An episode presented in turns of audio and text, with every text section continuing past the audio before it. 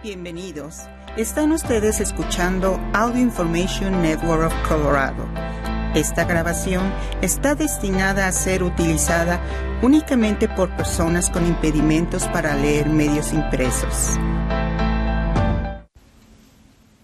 Gracias por acompañarnos el día de hoy lunes 3 de julio de 2023 a la lectura de ARP en español. Mi nombre es Diana Navarrete. Estos son los principales artículos que leeremos hoy. Nueve formas de desperdiciar menos alimentos en casa. Escrito por Cheryl Jean. Seis razones para tener cuidado en la playa. Escrito por Lauren Bedowski. Siete precios que siempre debes negociar. Escrito por Donna Fuscaldo. Y continuaremos con algunos artículos diversos. Nueve formas de desperdiciar menos alimentos en casa. Sencillos modos de economizar y proteger el medio ambiente. Lily Carslon suele cortar en rodajas y cubos los alimentos que comienzan a echarse a perder para hacer batidos o sopas, y hace poco utilizó las verduras que le sobraron de la crema de espinacas para hacer una fritata. También cultiva algunos de sus alimentos y utiliza las sobras para alimentar a los animales que tiene en su propiedad o para preparar abono. No desperdicio nada, dice esta maestra de 50 años de Hollywood, Florida. La comida es muy cara. Desde el COVID-19, el costo de los alimentos para una familia de seis personas se ha triplicado. Si te interesa economizar, llevar un estilo de vida más sustentable o favorecer el medio ambiente, evitar el desperdicio de alimentos, incluye con pequeños detalles, puede producir un gran efecto. El país genera más de 66 millones de toneladas de residuos de alimentos al año, el 40% de los cuales se desperdician en el hogar, según la Agencia de Protección Ambiental de Estados Unidos, por sus siglas EPA. Hasta el 40% de todos los alimentos que se producen para consumo humano en el país se desperdician, según la agencia. A todos nos gusta la comida, señala Elaine Fior, de Fort Lauderdale, Florida, fundadora de la Food Conservation Alliance y líder de la campaña nacional de la Semana de Prevención del Desperdicio de Alimentos. Nadie se propone desperdiciar comida. La mayoría de la gente se siente mal cuando se desperdician alimentos. Se trata de cambiar la narrativa para considerar la comida como un recurso valioso. Los alimentos se pueden desperdiciar de muchas maneras. Se echan a perder, se compran en exceso y se almacenan incorrectamente. Por ejemplo, según la EPA, los alimentos son el principal producto que termina en los vertederos. Reducir la cantidad de alimentos que acaban en los vertederos puede ayudar a reducir las emisiones de gases de efecto invernadero, ya que los alimentos son uno de los principales contribuyentes del metano que generan y emiten los vertederos, según la EPA también puede suponer un gran ahorro. Los expertos aconsejan comenzar con pequeños pasos para cambiar los hábitos. En primer lugar, haz un control del desperdicio de alimentos. Examina detenidamente los alimentos que se tiran en tu casa, el motivo y si se podrían haber consumido, sugiere Nina Sevilla, defensora de los sistemas alimentarios sustentables del Natural Resources Defense Council por sus siglas NRDC. Algunas personas llevan un diario durante una semana. Después, determina la mejor intervención para tu situación. Aquí encontrarás otros nueve consejos para comenzar. 1. Compra solo lo que necesites. Una de las causas del desperdicio de alimentos es la compra excesiva, explica Sevilla. Busca primero en tu despensa y refrigerador para ver lo que puedes preparar y luego haz una lista de lo que necesitas comprar. Considera la posibilidad de hacer planes de comidas. Fior sugiere utilizar lo que tienes en el refrigerador una vez por semana para hacer una comida con las sobras o los alimentos que hay que utilizar antes de que se echen a perder. El sitio web savethefood.com del NRDC ofrece herramientas digitales para planificar y preparar las comidas. La calculadora Guest Estimator en inglés de savethefood.com, te ayuda a calcular la cantidad de comida que necesitas. 2. Conserva los alimentos adecuadamente. ¿Sabías que debes guardar los limones en el refrigerador?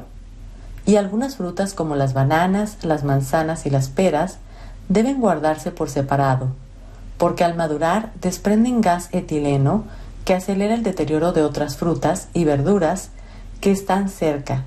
Guarda los productos secos como la avena y la harina en recipientes herméticos para conservarlos frescos durante más tiempo y sin plagas. SaveTheFood.com ofrece muchos consejos para guardar bien los alimentos. 3. Congela con más frecuencia. Muchos tipos de alimentos, desde las bananas peladas hasta los arándanos y el pan, pueden congelarse para prolongar su periodo de consumo. Congela los alimentos racionados en recipientes herméticos. Coloca una etiqueta con la fecha y el contenido. Considera también la posibilidad de encurtir deshidratar, enlatar o hacer mermelada con restos de alimentos o frutas o verduras sobrantes. Intento consumir todo, pero a veces no veo la rúcula que quedó oculta en un rincón, dice Tracy Safroth, de 68 años, quien vive en Douglas, Michigan. Ella pone todos los restos de verduras en una bolsa grande con cierre en el congelador. Cuando se llena, hace caldo de verduras para sopa. 4. Etiqueta los alimentos que debes consumir primero. Reserva un recipiente con una etiqueta que diga consumir primero en el refrigerador o en la encimera de la cocina para los alimentos que debas consumir antes porque se echarán a perder pronto como los frutos rojos y los tomates. 5. Utiliza todas las partes de los alimentos. Sé creativo. Utiliza restos de comida, cáscaras o frutas y verduras pasadas para hacer sopas, guisos, salteados, fritatas, pastelería o batidos. Las hojas verdes de la remolacha o la zanahoria pueden saltearse como guarnición. Las sobras se pueden transformar. Consulta estos tres recursos de recetas con restos de comidas. SaveTheFood.com del NRDC, el libro de cocina gratuito y digital Stop Food Waste Day y el libro de cocina gratuito y descargable de IKEA, The Scraps Book A Wasteless Cookbook. 6. Comprende las etiquetas con fechas. ¿Te confunden las fechas que indican el día de vencimiento, de venta, de consumo óptimo y de consumo final de los alimentos? Las fechas que aparecen en las etiquetas de los alimentos suelen ser el mejor cálculo que hacen los fabricantes del momento óptimo para consumirlos, pero tiene poco que ver con la seguridad alimentaria, salvo en el caso de las fórmulas para lactantes, señala Sevilla. En cambio, ella sugiere recurrir a la prueba del olfato y el gusto para determinar si los alimentos son aptos para el consumo. Este año se ha propuesto ante el Congreso la simplificación y normalización de las etiquetas que indican la fecha de caducidad de los alimentos. 7. No temas consumir frutas y verduras imperfectas.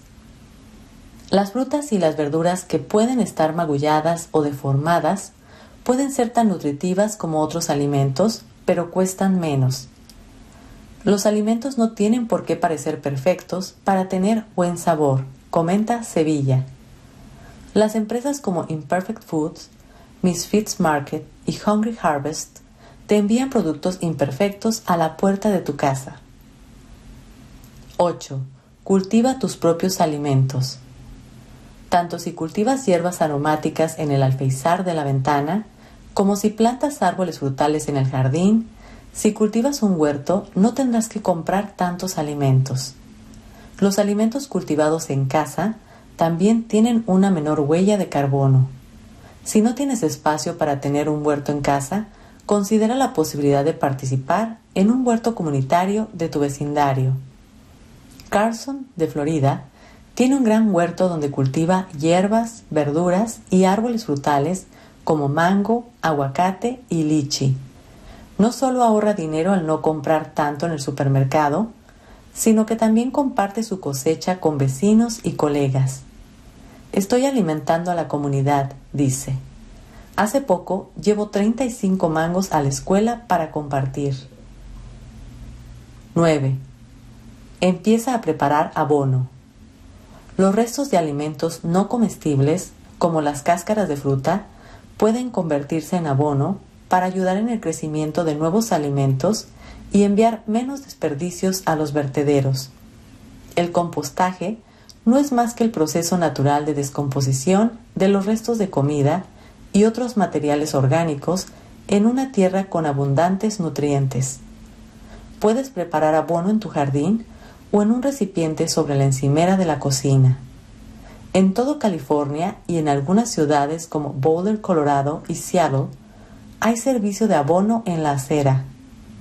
Hay empresas privadas que ofrecen servicios de recolección y envío de abono a domicilio en muchas zonas, como Compost Cab en Washington, D.C., Compost Now en varias ciudades de cinco estados y Viva la Compost en Las Vegas. Consulta en tu localidad o en tu ciudad para conocer las opciones disponibles. Shafrot de Michigan no solo convierte en abono sus propios residuos, sino también los de dos vecinos. Produce una gran cantidad de tierra increíble que utiliza en un gran jardín para plantar verduras, flores y árboles frutales, señala.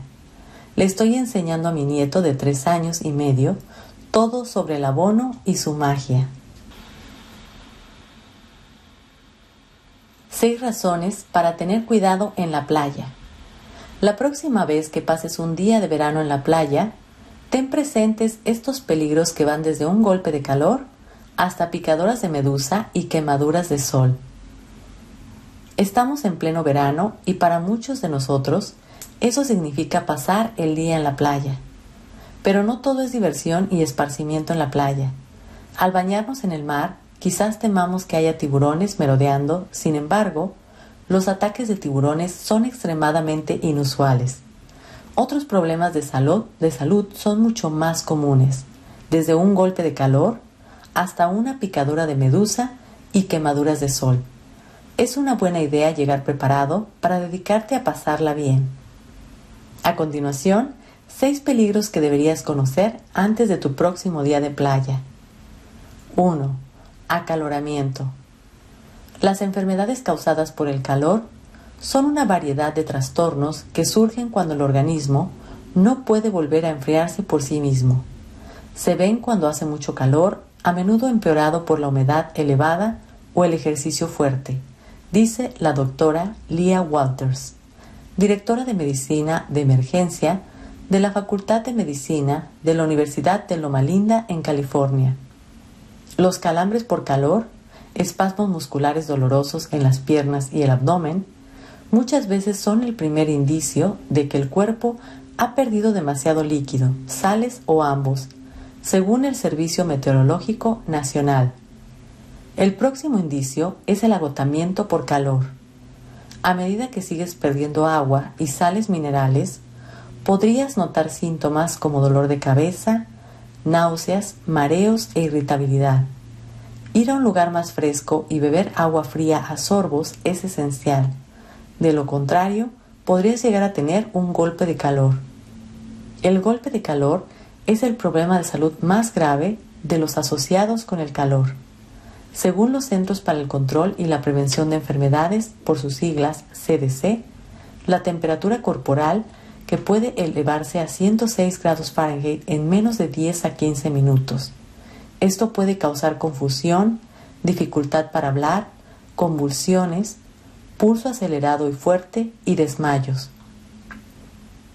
El golpe de calor es una emergencia médica grave y retrasar el tratamiento puede ser mortal.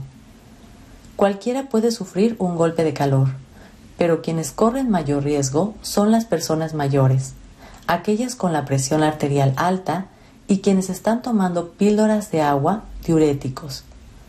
Para evitar que una enfermedad causada por el calor arruine tu día de playa, mantente hidratado y apártate del calor con regularidad, sugiere el doctor Michael D. Levine, médico de emergencias y toxicología médica de UCLA Health en Los Ángeles. 2. Quemaduras de sol. Las quemaduras solares son una reacción inflamatoria a los daños causados por los rayos ultravioletas UV. Los síntomas, como la piel enrojecida y dolorosa al tacto, por lo general comienzan unas cuatro horas después de haberse expuesto al sol.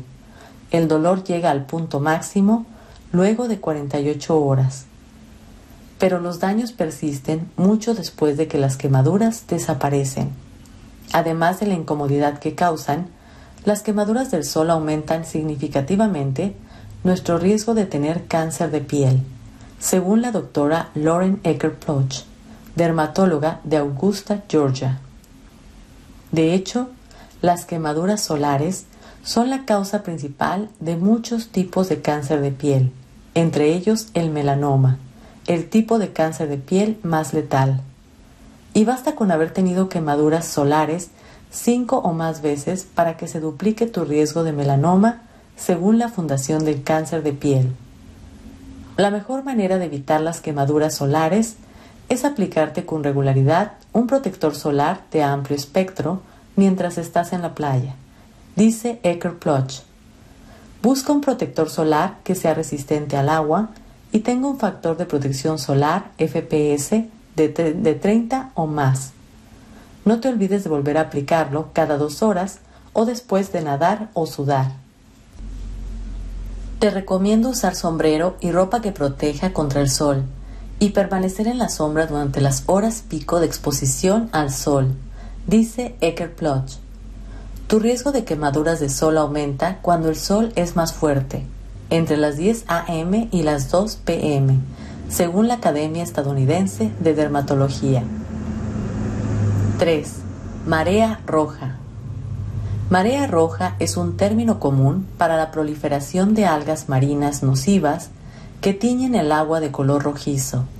Aparece en todas las costas del país, pero es más frecuente en la costa del Golfo. Las algas son organismos similares a las plantas que viven en agua salada y en agua dulce.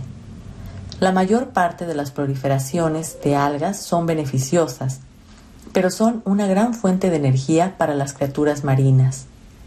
Pero cuando las algas se multiplican descontroladamente, pueden tener efectos perjudiciales para personas, peces, mamíferos marinos y aves, según el Servicio Nacional del Océano, de la Administración Nacional Oceánica y Atmosférica, por sus siglas NOAA. Las mareas rojas conocidas así porque su proliferación tiñe el agua de rojo, son causadas por un alga llamada Carinea brevis. Esta alga produce una toxina poderosa conocida como brevetoxina, que mata a los peces y hace que sea peligroso consumir los mariscos. Según la NOAA, debido a esa toxina, el aire cercano puede volverse difícil de respirar esto es particularmente cierto para las personas que padecen asma, pero podría causar problemas graves a cualquiera que tenga una enfermedad respiratoria, dice Walters. Inhalar las toxinas de la marea roja puede provocar síntomas incluso a personas sin otras enfermedades. Por lo general, los síntomas incluyen tos, estornudos y ojos llorosos, según el Departamento de Salud de Florida. En la mayoría de las playas se ponen carteles de advertencia que dicen no bañarse en el mar, marea roja o algo por el estilo. Señala Levine. Si ves una advertencia sobre la marea roja, no deberías meterte al mar. 4. Medusas. Las medusas o aguamalas son criaturas marinas transparentes, compuestas de un 95% de agua Mirarlas desplazándose por el océano es fascinante, pero si te acercas demasiado es probable que te piquen. Las medusas pican con sus tentáculos. Cuando una medusa percibe que el peligro, sus tentáculos liberan células urticantes, como aguijones diminutos que, que causan ardor. Después de que estas células penetran la piel, secretan veneno. el resultado es un dolor intenso. Por suerte, la mayor parte de las especies de medusas representan más una molestia que una emergencia médica. Si estás de pie entre las olas y te pica una medusa, te dolerá, pero no será peligroso, dice Levine. De todos modos, es mejor ser precavido. Algunas picaduras de medusa pueden provocar síntomas graves, tales como reacción de choque, dolor de pecho, dificultades para respirar y variaciones en el pulso. Si bien es poco frecuente, ciertas picaduras de medusa pueden ser mortíferas. Algunas especies de medusas de caja, entre otras las medusas de caja del Indo-Pacífico, son particularmente peligrosas.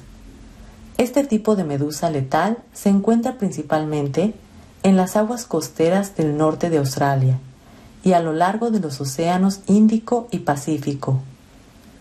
Si sufres una picadura, el primer paso es usar pinzas para sacar los restos de los tentáculos. Luego, remoja la piel afectada en agua que esté caliente, pero no hirviendo. Trata que esté entre 110 y 113 grados Fahrenheit. Mantén sumergida la piel hasta que se alivie el dolor, por lo general entre 20 y 45 minutos. En la zona de la picadura, aplica una crema o ungüento de hidrocortisona al 0.5 o al 1% dos veces al día para tratar la picazón y la incomodidad. 5. Melioidosis. La melioidosis es una enfermedad que podría ser mortal, causada por Burkholderia pseudomayei una bacteria presente en tierra y aguas contaminadas.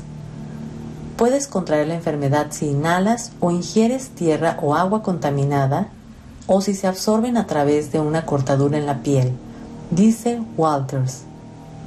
Podría demorar entre dos y cuatro semanas hasta que notes los síntomas, y estos varían según el tipo de infección, dice Walters.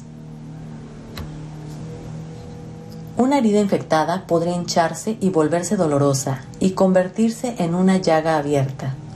Si la infección se propaga al torrente sanguíneo, los síntomas pueden incluir fiebre, dolor de cabeza, dolor en las articulaciones, dolor abdominal y mareos.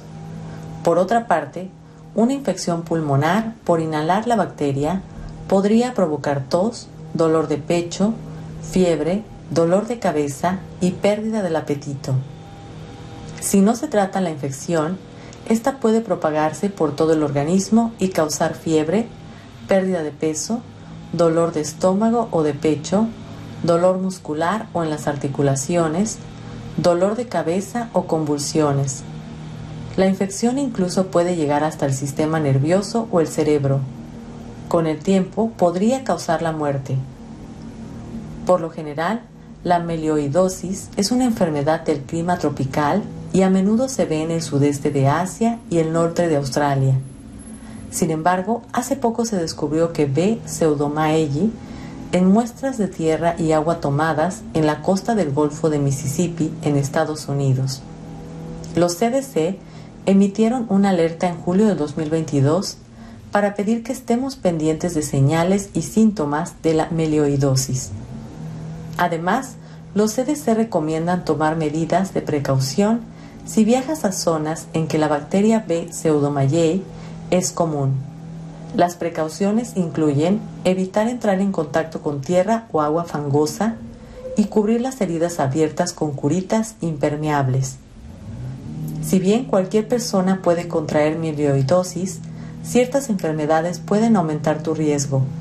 Estas incluyen diabetes, enfermedades hepáticas, enfermedades renales, cáncer, enfermedades pulmonares crónicas y talasemia, un trastorno sanguíneo genético. Si tienes alguno de estos problemas de salud y viajas a una zona donde se ha encontrado la B. pseudomayei, ten mucho cuidado. Gracias por acompañarnos en esta edición de ARP en español. Mi nombre es Diana Navarrete. Si ha disfrutado de este programa, por favor suscríbase a nuestro servicio gratuito en nuestra página web www.aincolorado.org o llamando al 303-786-7777.